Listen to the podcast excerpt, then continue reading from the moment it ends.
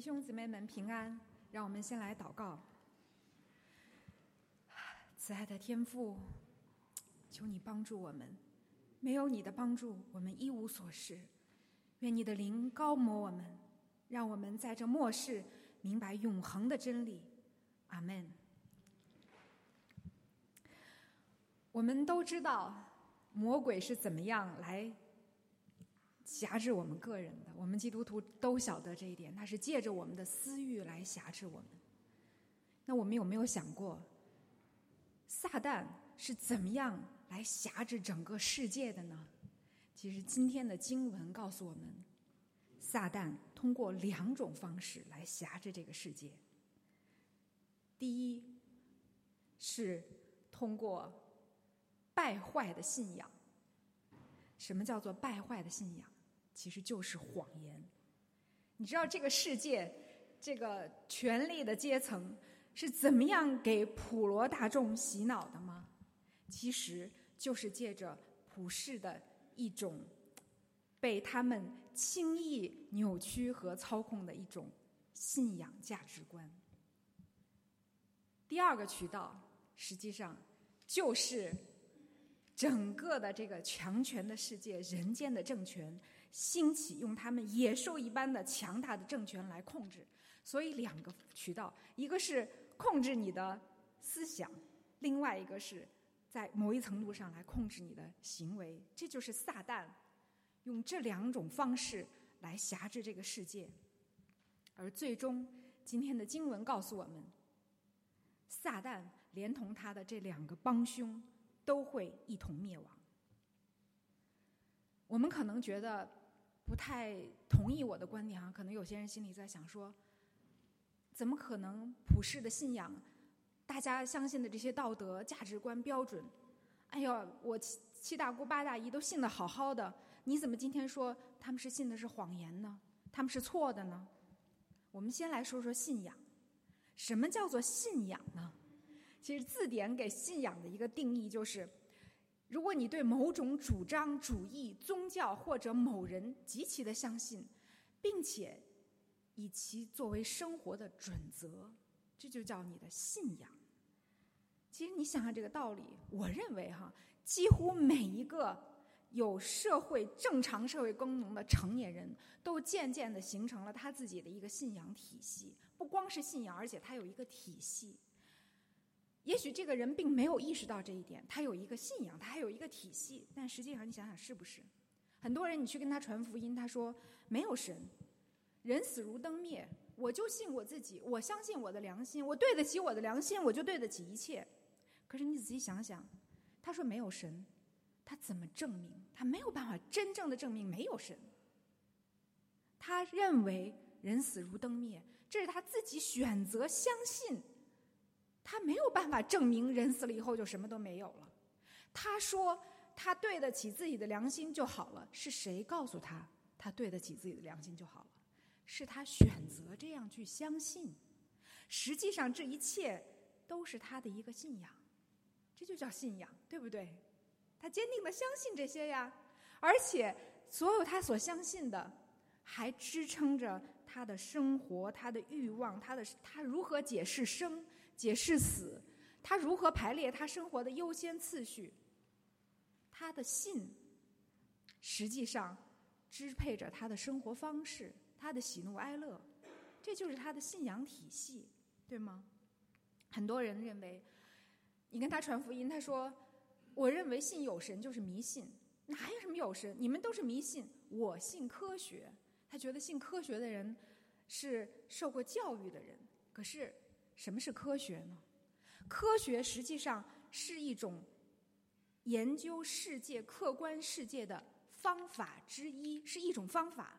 科学就是通过不断的试验找出规律，再把这个规律总结出来，我们叫做。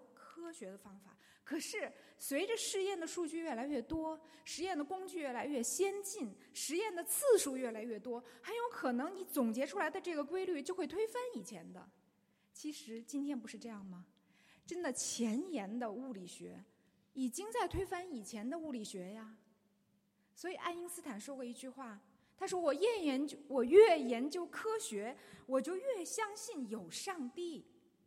所以，我认为那些用相信科学就囫囵吞枣的一作为一个理由来拒绝，我拒绝继续的去探索上帝。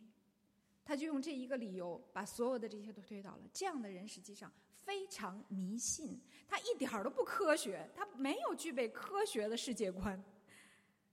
因此。”我们看到，其实人持有各种各样的信仰，对不对？有人信上帝，有人信自己，有人信良心，有人说我什么都不信，其实他还是一种信，什么都不信，他还是在信着某一样的东西。但是，圣经告诉我们，其实真正的信仰，世界的信仰，就是归为两类：一类是可以揭示真神和真理的信仰。可以揭示真神和真理的信仰，另一类是扭曲真神和真理的信仰。真的，扭曲这个词很重要，也很可怕。如果所有的东西摆在你面前，你一看就是污秽的，就是可怕的，就是坏的，你一定不会去沾染它。但是有很多错的、假的、非常有害的，摆在你面前的时候，它呈现出来的状态。是迷人的，是好的。所以，在启示录当中，圣经再一次用非常鲜明的图画来给我们表达这个道理。什么样的图画？启示录用了大淫妇和大巴比伦城来表达这个道理。大淫妇，其实在圣经的启示录当中就显明了。这种错误的、扭曲的、虚假的信仰体系的一个状态。巴比伦大城讲的就是全世界的人间的这种政权体系，通通用大巴比伦大城作为一个总括概括。我们先来看为什么是大淫妇呢？淫妇是有什么样的一种啊态度、一种状态呢？你想想，为什么圣经要用大淫妇？在英文当中，直接用的是妓女。淫妇，她特点是什么？他是出卖自己的肉体，为了换取利益。所以，圣经用这个方式来形容所有的谎言的信仰体系，太对了，因为他们不断的。就是改变自己，出卖自己，其实里面没有真理。为了什么？为了是获得利益。圣经更加的告诉我们，这个大淫妇，她坐在众水之上，他还要与地上的君王行淫。所以你看，真正的这种错误的、荒谬的、扭曲的价值观的最先的受益者是谁？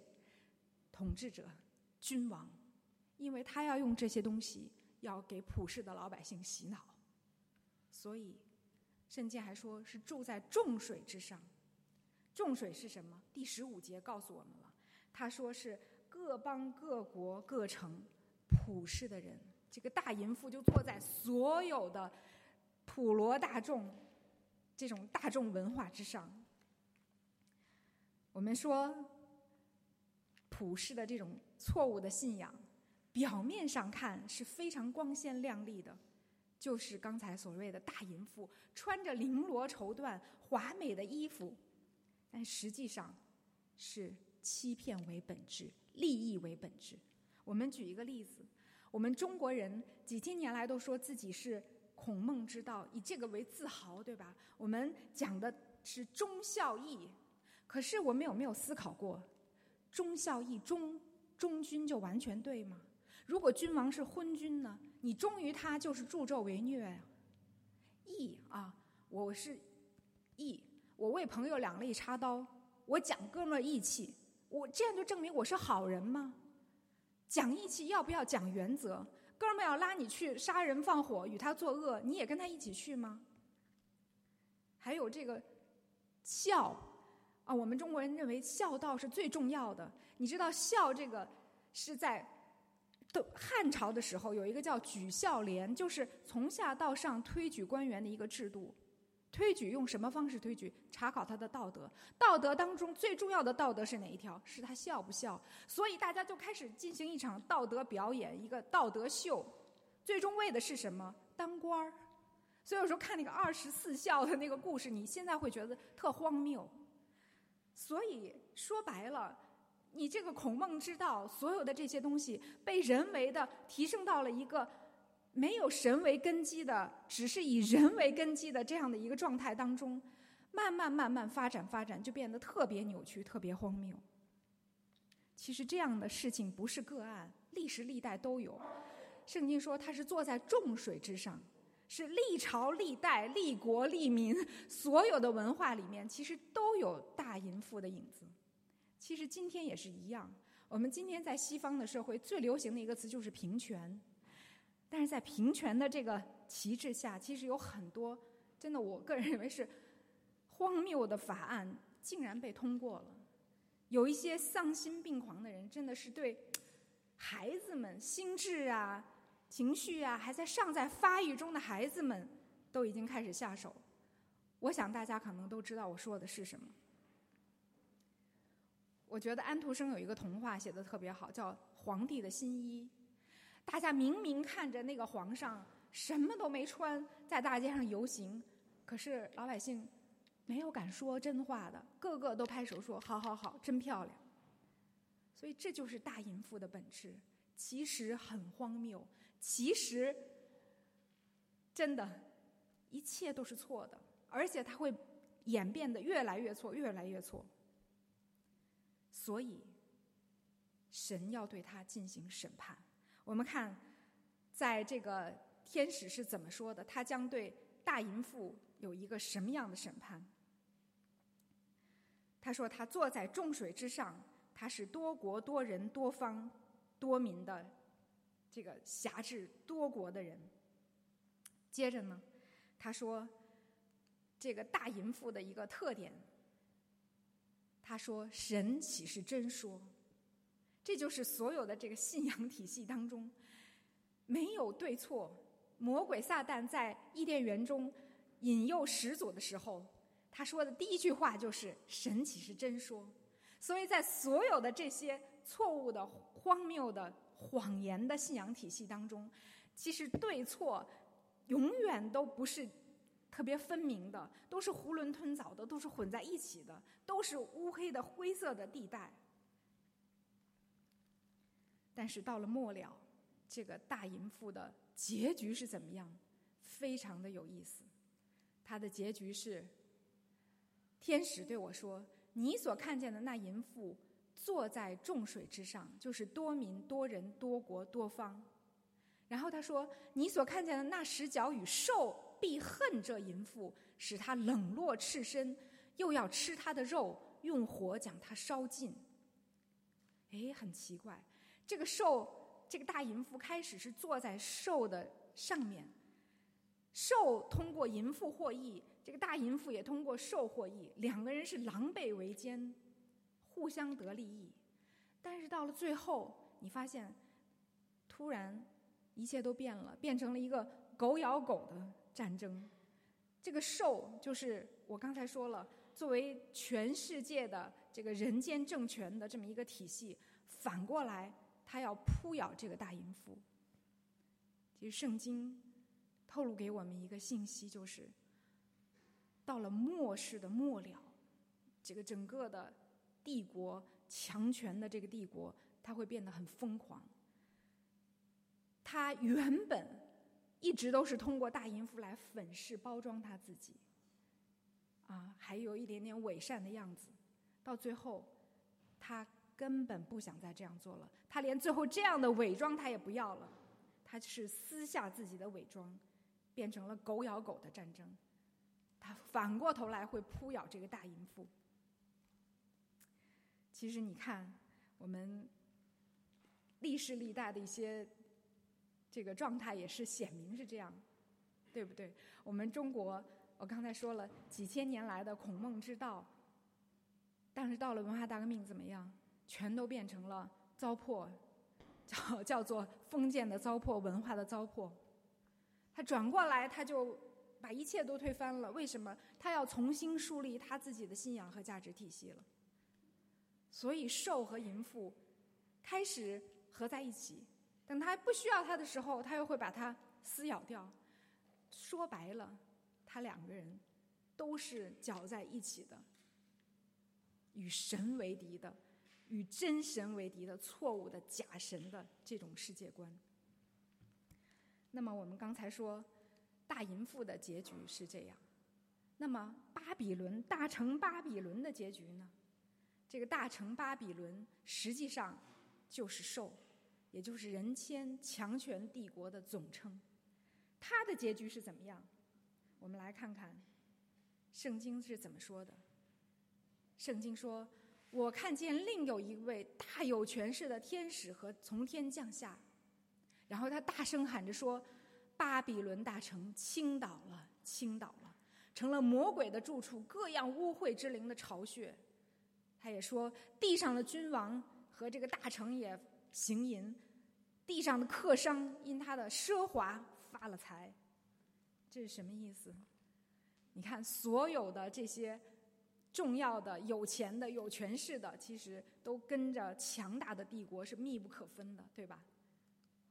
结果他们的这个结局是怎么样？天使说：“现在他们的结局到了，哀哉哀哉！他在一时间就成了荒场。”所以圣经告诉我们，到了末日审判的时候，人间的强大的帝国将一个接一个的崩塌，这些兽就是这个巴比伦大城所积聚的财富，瞬间就会化为乌有。其实不要觉得这是天方夜谭哈，我们想一想，现在最有钱的人，他们的财富都是以股票计算的。如果哪一天这个经济的多米诺骨牌崩塌了，他们的市值可能一天几十亿、上百亿蒸发了，那也是很有可能的事情，对吧？所以圣经的话真的让人不寒而栗。他说，在一天之内，这些大帝国。这些有权有势的、极其豪华、极其强权，让我们觉得高不可攀、强大无比、骄傲无比的，他们的灾殃要一起到来，就是死亡、悲哀、饥荒。然后他们那些贩卖货物的客商，曾经因他发了财，现在他远远的站着，哭泣悲哀的说：“哀哉，哀哉，大成啊！”他曾经穿着细麻布、紫色、朱红色的衣服，紫色和朱红色都代表权力、富贵，又用金子、宝石、珍珠为装饰，一时间这么大的富厚就归于无有了，成了荒场。这就是圣经告诉我们这些帝国的下场。所以，其实这是最后世界审判、世界末日的时候的一个景象。但是我一直说，人类的历史其实一直在预演着末世的景象，它一直有这么一个啊 pattern，英文叫 pattern，中文叫一直有这么一个规律，这么一个模式。你看，世界武力称霸世界的帝国，对吧？从亚述那个时代的人觉得是坚不可摧的，可是几十年之后就被巴比伦取取代了。巴比伦之后又是罗马帝国，真的是称霸整个欧洲，跨越三个大洲。后来呢，又号称日不落帝国的英国，现在也没落了。接着我们看到美国，现在也是慢慢慢慢，你也不再没也没有像以前那么觉得美国要崇拜它，它也慢慢美丽国变得越来越丑陋了，是不是？所以这其实就是人间政权的一个本质。我们有很多这个皇城根儿长大的北京人哈，特别爱讲政治，聊。呃，什么？这个国家的政治，那个国家政治，有人开玩笑说，北京的出租车司机都是给奥巴马开车的，奥巴马家里的事儿他都知道。所以，但是说来说去，其实只是换汤不换药，只是一个表面的改变，实际呢，其实是一样的。它是一个外表的改变，本质怎么改变？没办法改变。本质是什么？是罪人坐在权柄的位子上，他是一个人，而且他是一个罪人。这就是本质，你没有办法改变。所以，人间所有的政权，终有崩塌的一天。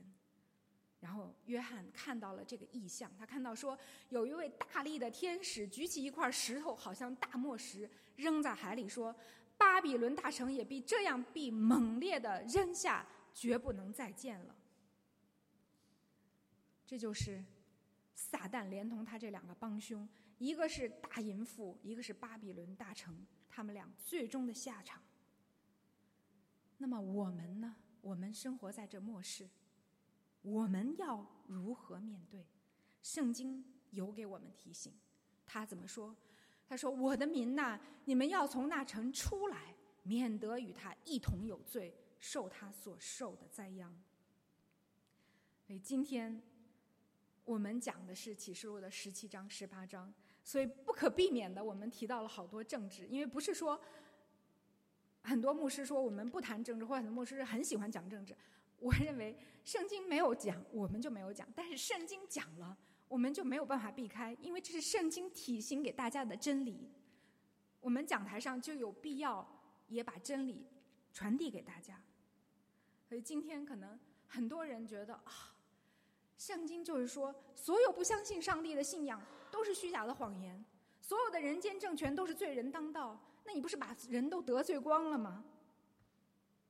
可能真的是这样。你知道为什么早期的初代的基督徒那么受逼迫呀？罗马政府要为什么那么疯狂的逼迫这些基督徒？你知道基督徒在那个年代不偷不抢，他们不光照顾自己的穷人，他们还照顾非基督徒罗马的穷人。他们是最早一批实行社会这个呃公益体系的民间自发组织，他们也不反抗政府。罗马为什么要和他们这么过不去？其实根本的原因就是，基督徒是一群清醒的人，他们绝不膜拜以权力、金钱、虚伪、道德为核心的谎言的伪善的信仰，他们绝不接受任何人成为他们的主，他们奉公守法。住在这个世界，但是他们却不滞留在这个世界，他们是一步一个脚印，行在去往天国的道路上。这这就是基督徒，当年的基督徒是这样生活的，所以他们是饱受逼迫。其实神提醒我们，今天的基督徒，我们也是一样。神呼召我们从这个大城出来，不是说我们个个要搬到乡下去，而是说我们要有。清醒的眼光，我们不要为大淫妇的样子所迷惑，因为它极其的迷惑人。我们看到它蒙蔽人的本质的时候，其实帮助我们更加的坚信圣经所揭示的独一正确的真神和独一的拯救。很多人家说，哎呀，佛教不排除基督教，哎，这个教那个教，大家都欢欢乐乐的和平相处，就你们基督教要喊独独一。是的，耶稣基督是独一的拯救，圣经启示出独一的真理。第二，我们也不要把自己的生命的砝码放在这个世界的荣华富贵上。我们确实，我们生活在巴比伦大城里面，但是我们不要喝他所酿造的毒酒。我们活在这个世界上，但是我们不能停留在这个世界上。我们是朝天国走的一群人，所以当我们以这样天路客的身份活在这个世界上的时候，我们将会最后什么在等待我们呢？最后的画面是这样的，我来读圣经十九章五到八节的一段话，非常的鼓励我们。圣经说：“有声音从宝座出来说，神的众仆人呐，凡敬畏他的，无论大小，都要称赞我们的神。我听见好像群众的声音、众水的声音、大雷的声音，说：哈利路亚！因为我们的主、我们的神全能者做王了。所以将来有一天，耶稣基督要亲自做王。注意，不是人拿着神的权柄做王。”如果我们还是人做王，但我们号称是带以神的样子来做王，那更可怕，那就成了中世纪的这个罗马天主教掌管的欧洲，成了那个荒谬的太平天国，对吧？不是，最终不会再是人坐在统治的位子上，而是耶稣基督亲自坐在统治的位置上。我们要欢喜快乐，将荣耀归给他，因为羔羊宴娶的时候到了。心腹自己也预备好，就蒙恩穿着光明洁白的细麻衣。